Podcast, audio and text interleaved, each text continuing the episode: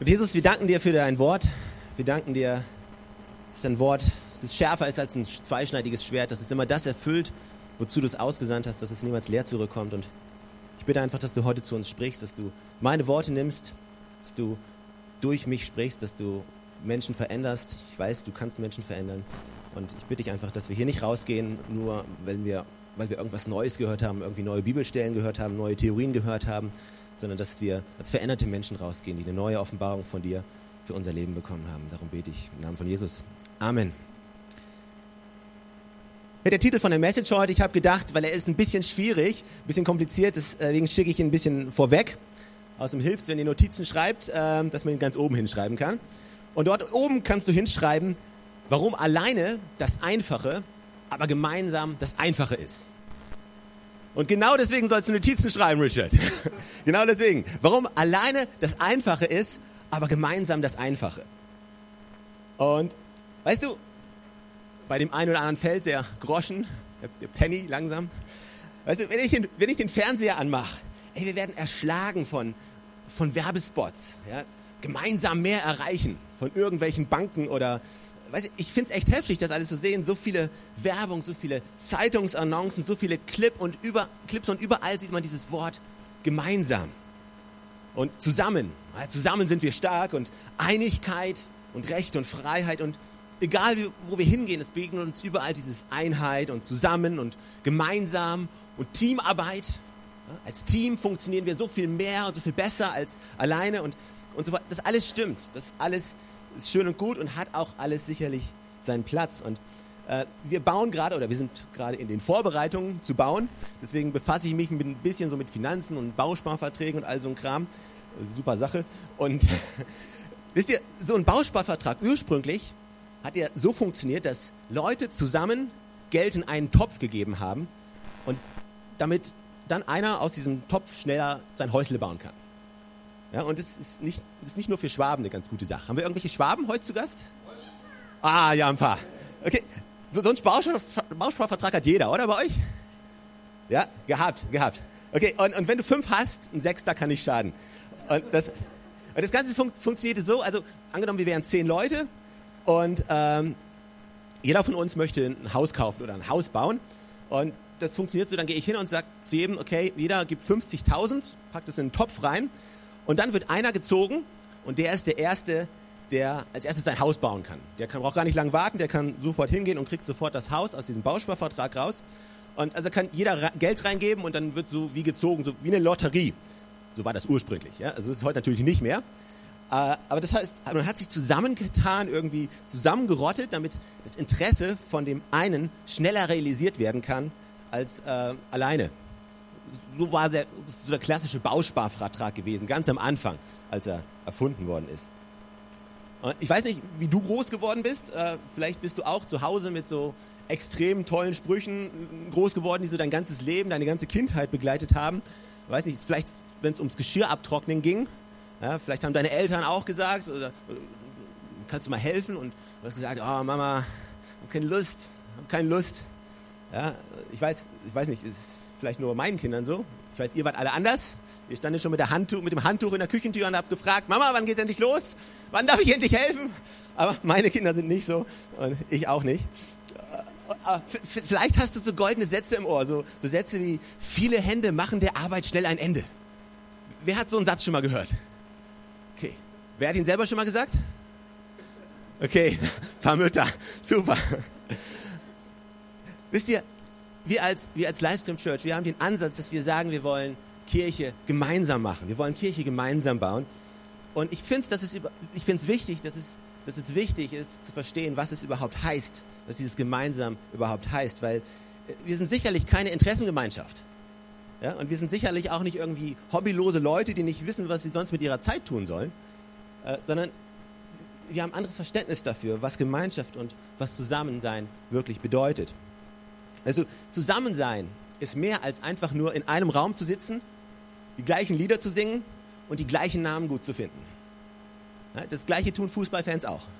Die kommen zusammen, sitzen in einem Raum, singen die gleichen Lieder und finden die gleichen Namen gut. Samstag für Samstag für Samstag. Hunderttausende von Leute. Und die alle zusammenkommen und diesen einen Namen feiern, der über allen Namen steht. Manuel Neuer oder Bastian Schweinsteiger oder wie sie auch alle heißen. Und, und je nachdem, welche Farben du an dem Tag trägst, ist das deine Religion. Ja? Werder oder Hansa, VfB oder Bayern, was auch immer. Die Religion ist das, was viele von uns unter zusammen, unter gemeinsam verstehen. In einem Raum zu sitzen, die gleichen Lieder zu singen, hat aber noch lange nichts mit Gemeinschaft zu tun. Das ist vielleicht so ein Gemeinschaftsgefühl. Ja, so wie, wie 2006. Erinnert ihr euch noch? Ja? 2006, da waren wir, waren Deutschland. Hey, du bist Deutschland. Erinnert ihr euch noch an den Slogan? Und wir gemeinsam sind Deutschland. Und da hat doch jeder irgendwie seine Deutschlandfahne rausgepackt, wo es auch immer ging. Und ja, wir haben alle gesagt, oh, wir sind wir so happy. Ja, uns geht's so gut und wir sind alle zusammen. Wir sind eine große Familie. Ach, wie herrlich, wie schön war das. Und dann kam der Winter. Und ich frage mich, ich mich, ob das genau der Sinn ist oder das Verständnis, was, was wir von Gemeinschaft haben. Dass wir zusammenkommen, die gleichen Lieder singen, wir preisen die, den gleichen Namen, ob das, ob das, das die Gemeinschaft ist, von der die Bibel redet oder die die Bibel beschreibt. Oder ob es da noch einen tieferen Sinn gibt. Und ich bin auf eine Bibelstelle gestoßen, wo die Bibel gemeinsam Gemeinschaft oder Einheit so ein bisschen definiert. Und zwar in Epheser 4, im äh, vierten Kapitel, Vers 4.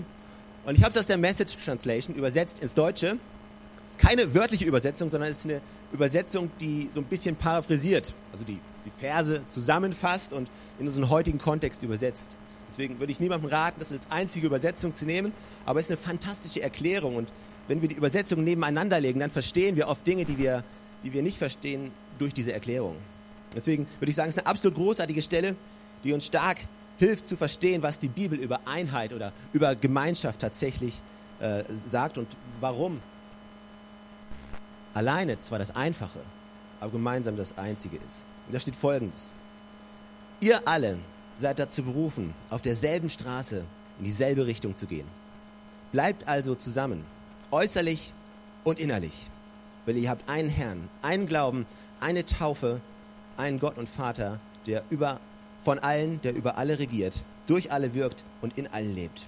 Alles, was ihr seid, alles, was ihr seid, alles, was euch ausmacht, was ihr denkt, was ihr tut, soll von dieser Einheit durchdrungen sein. Ich weiß nicht, wie es euch geht, aber wenn ich diesen Vers lese, dann lese ich nichts davon, dass Einheit nur, dass es nur darum geht, zusammen am Sonntag zusammenzukommen und die gleichen Dinge zu tun. Sondern ich lese hier, Einheit ist was, wie man denkt, wie man fühlt, was man glaubt, ja, wofür dein Herz schlägt. Es geht in eine Richtung zu sein. Ja, wahre Gemeinschaft und echte Beziehung, das ist nichts, was du, was du einfach produzieren kannst. Kannst du nicht einfach herstellen. Du kannst nicht einfach sagen, ich hätte gerne echte Beziehung. Ich hätte gerne wahre Freundschaft. Ich hätte gerne tiefe Gemeinschaft. Ich hätte gerne Menschen um mich, die das Beste, das, das kannst du nicht einfach so, so machen. Es funktioniert nicht auf Knopfdruck. Weißt du, echte Beziehungen, das ist, die sind manchmal extrem unbequem und herausfordernd. Echte Beziehungen, das ist nicht immer das, was du darüber denkst. Echte Beziehungen, die bringen das Beste in dir hervor und sie bringen das Schlechteste in dir hervor. Die bringen beides raus. Beziehungen können das Beste aus dir rausholen und sie holen das Schlimmste aus dir raus. Ja, manchmal denkst du vielleicht, hey, wo kam das denn jetzt her? Wo kam das denn jetzt her? Ja? Ähnlich wie beim Autofahren. Wenn du, du schaffst es noch gerade bei Gelb über die Ampel und du denkst ja, hey, wo kam der Radfahrer denn jetzt her? Ja? Und und manchmal ertappst du dich dabei, dass du Worte ausspuckst und du denkst, ja, oh, wo kam das denn her? Es bringt das Beste und das Schlechteste aus dir raus. Und genauso wie es mit Beziehung ist, so ist es auch mit Einheit. Weißt du, auf einem Weg zu sein und in die eine Richtung zu gehen, bedeutet mehr als nur die Vision der Kirche gut zu finden.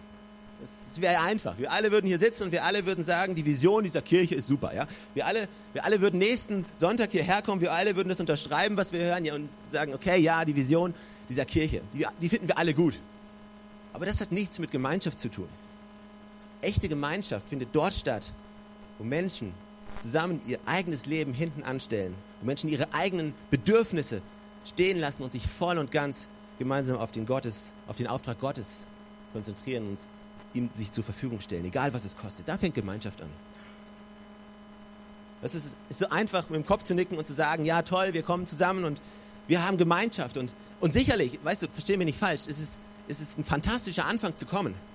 Es ist auch ein fantastischer Anfang hier zu sein und zu sagen, hey, ich will mit Leuten zusammen sein, ich will mit, mit Leuten Jesus feiern und ihn preisen und seinen Namen heben und so weiter. Und das ist wichtig und es ist definitiv ein Ausdruck, Teil von dem Ganzen.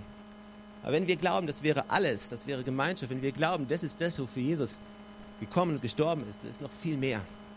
Das ist noch so viel mehr. Aber es fängt erst dort an, wenn ich bereit bin, das, was ich habe oder das, was ich meine zu brauchen, hinten stehen zu lassen und den anderen höher zu achten als mich selbst.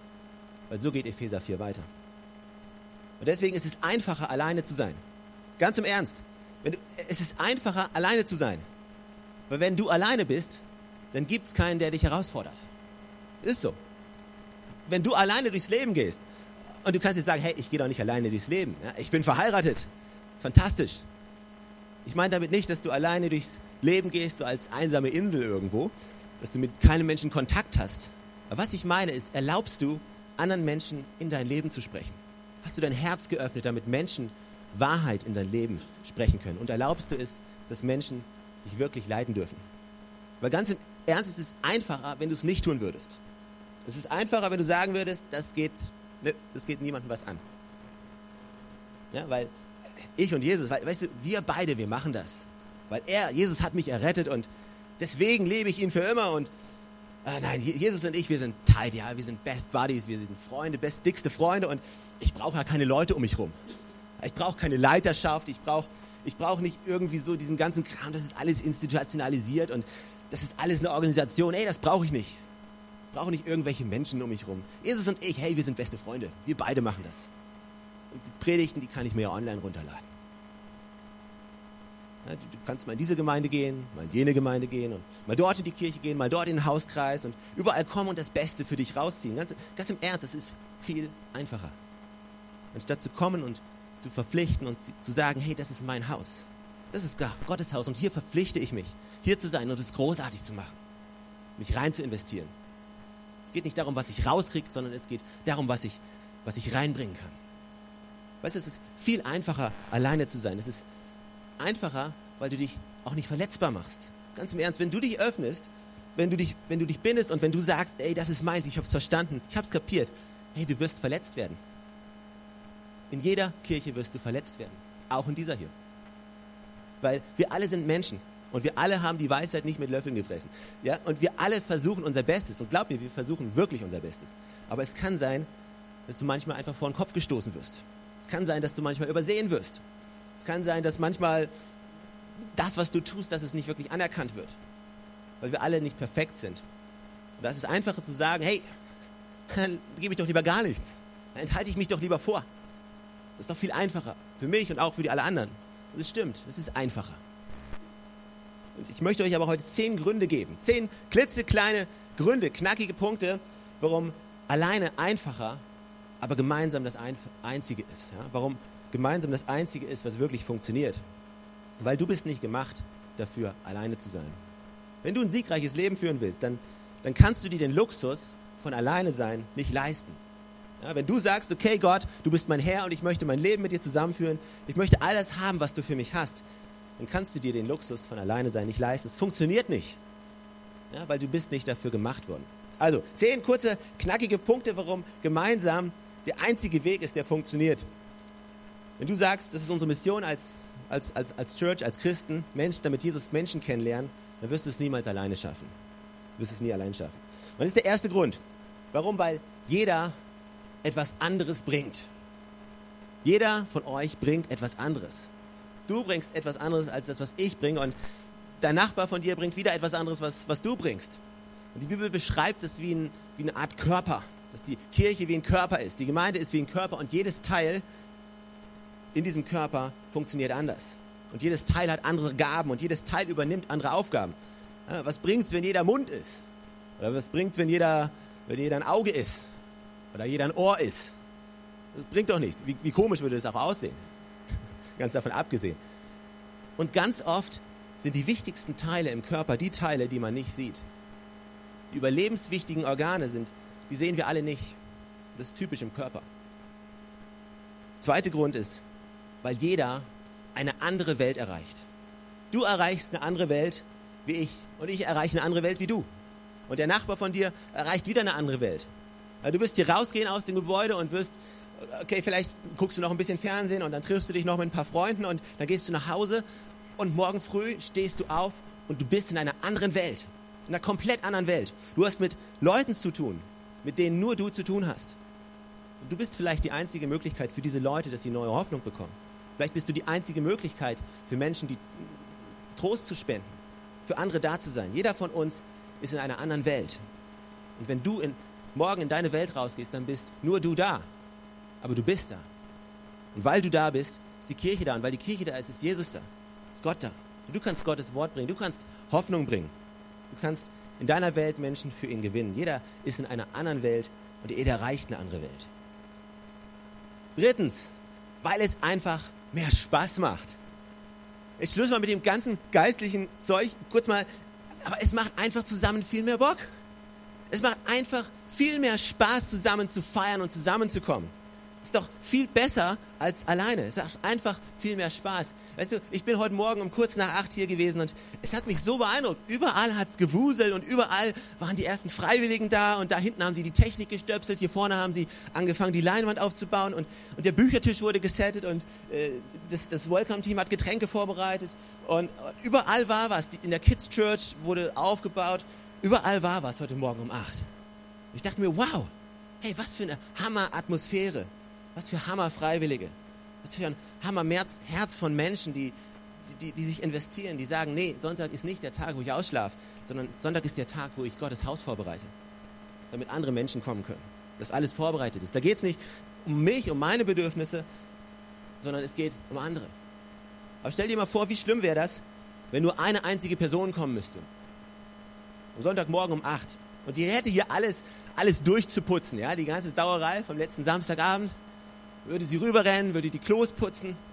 Dann fängt sie an, das Mischpult aufzubauen und die Mikros zu checken, zwischen Mischpult und Mikros hin und her zu rennen. Und, und, und, und dann um kurz nach zehn kommen die ersten Leute und setzen sich hin und erwarten, dass es ein großartiger Gottesdienst wird.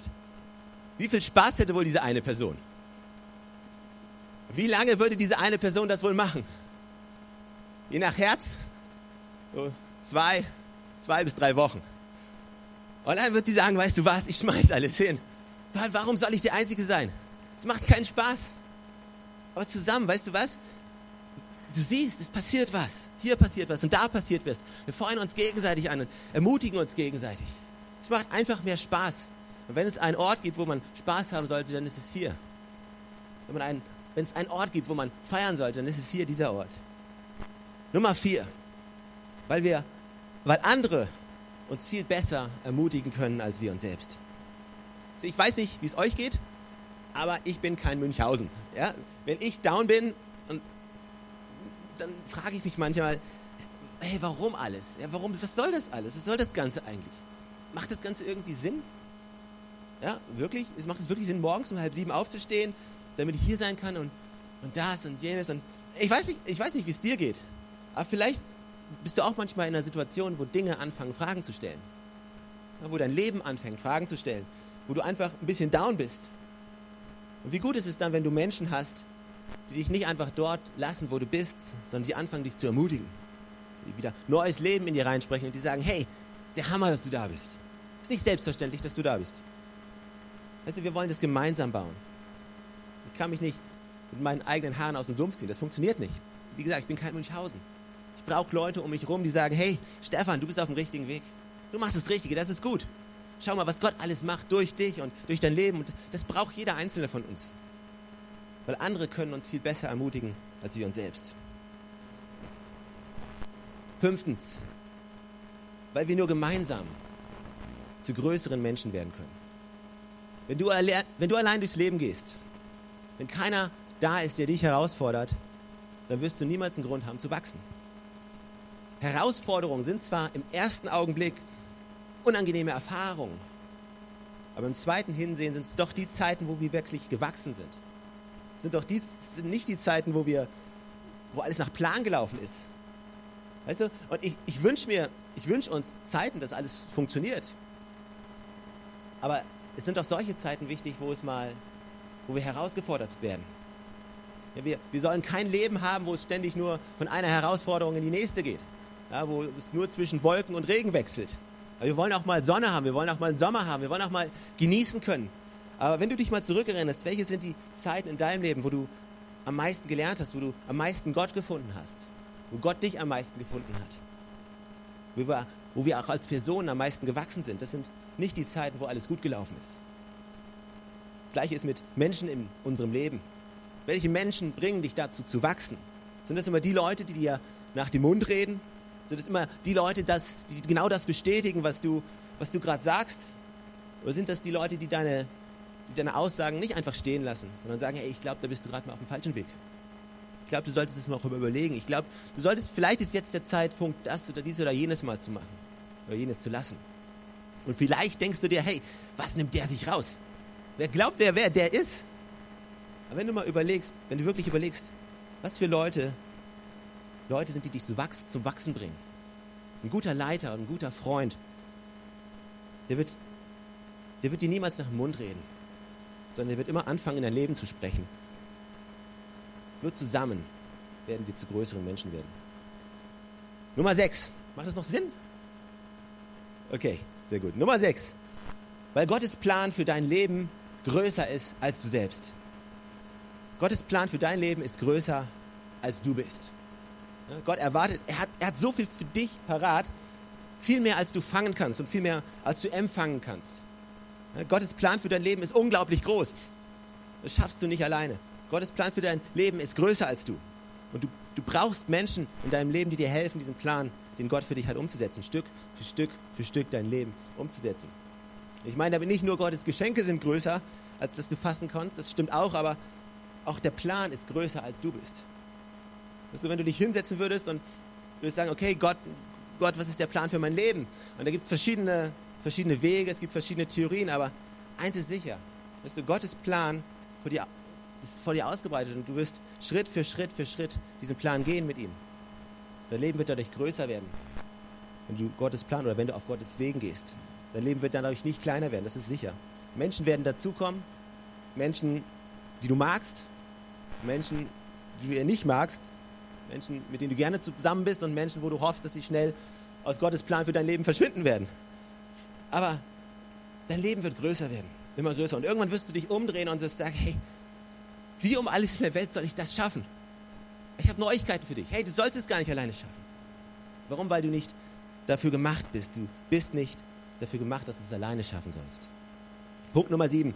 Weil wir zusammen Dinge schaffen, die alleine unmöglich sind. Auch das ist wahr. Hey, wir schaffen, zusammen schaffen wir viel, viel mehr, als jeder von uns alleine jemals schaffen kann. Punkt Nummer acht.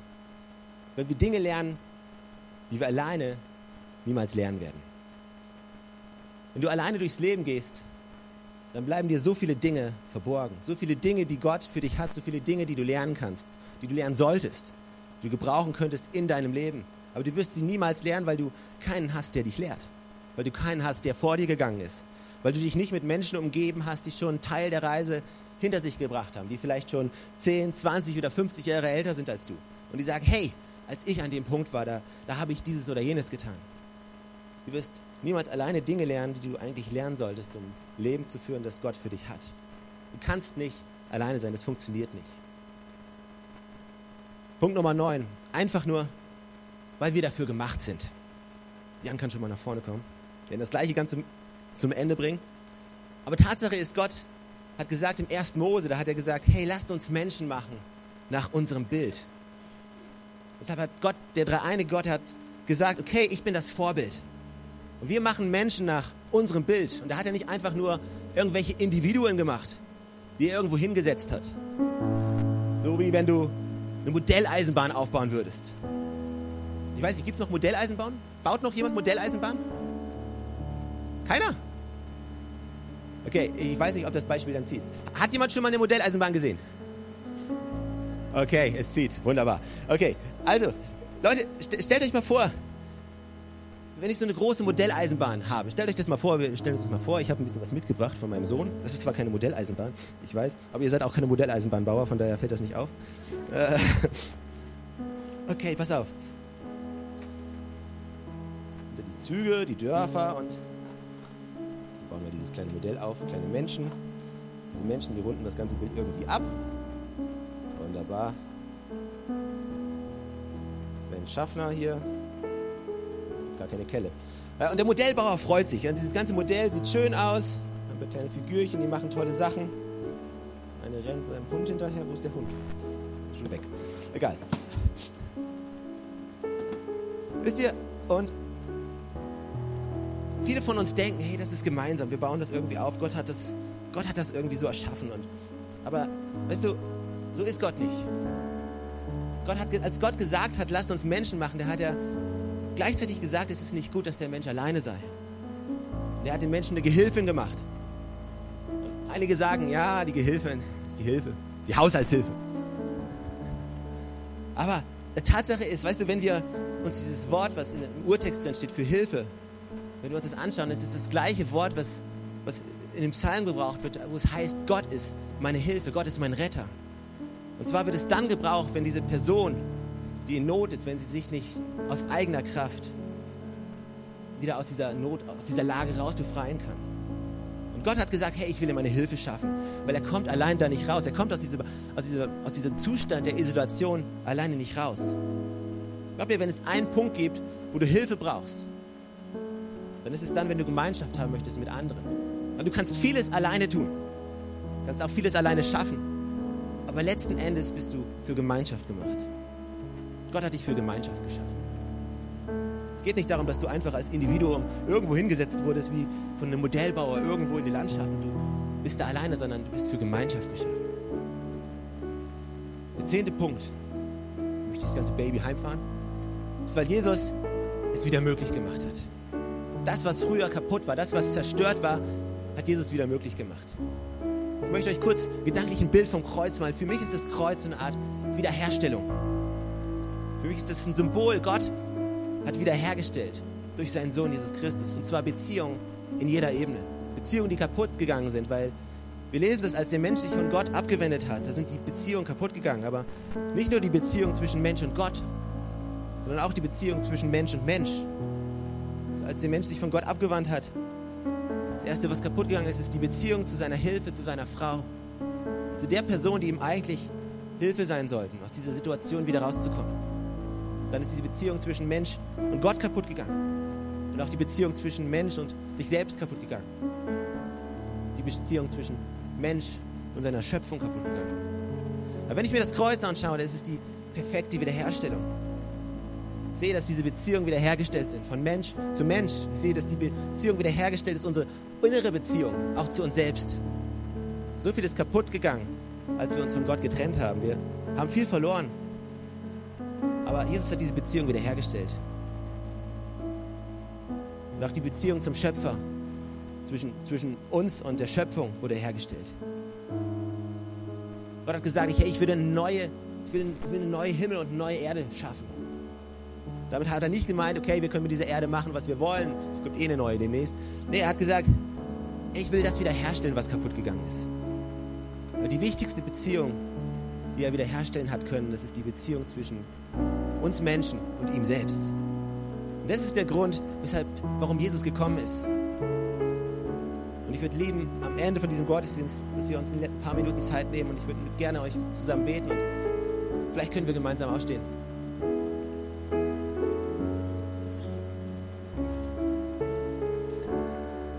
Bist für Gemeinschaft geschaffen. Nicht alleine hier auf dieser Erde zu sein. Und wir als Church, wir möchten euch, wir möchten jedem Einzelnen diese Beziehung, die Jesus möglich gemacht hat, diese Beziehung, die jeder Einzelne haben kann zwischen Gott und dir, dass diese Beziehung in dein Leben kommt. Dass du sagst, hey, ich habe diese Beziehung mit Jesus, ich gehe mein Leben mit ihm. Und ich möchte dich einladen, wenn du sagst, hey, ich habe immer über Religion, ach, Religion, das ist irgendwas, was ich tun muss.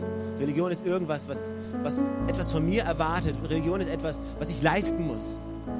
Wenn du das denkst, ich, ich möchte dich herausfordern, ich möchte dir sagen, hey, es geht nicht um etwas, was du tun musst, es geht um eine Beziehung, es geht etwas, was Jesus schon getan hat. Es geht nur darum, dass du sagst, hey, ich nehme das an. Ich möchte diesen Weg mit Jesus zusammengehen. Wenn du sagst, hey, ich möchte das anfangen, ich möchte diesen Jesus kennenlernen, ich möchte wissen, was es heißt, mein Leben mit ihm zu führen, dann möchte ich dich einladen, gleich ein Gebet mit mir zusammen zu sprechen und diese Beziehung zu beginnen. Das ist der erste Anfang, ist der erste Schritt. Ein Schritt von vielen, aber ist der wichtigste. Wenn du das sagst, dann möchte ich mit dir zusammen beten.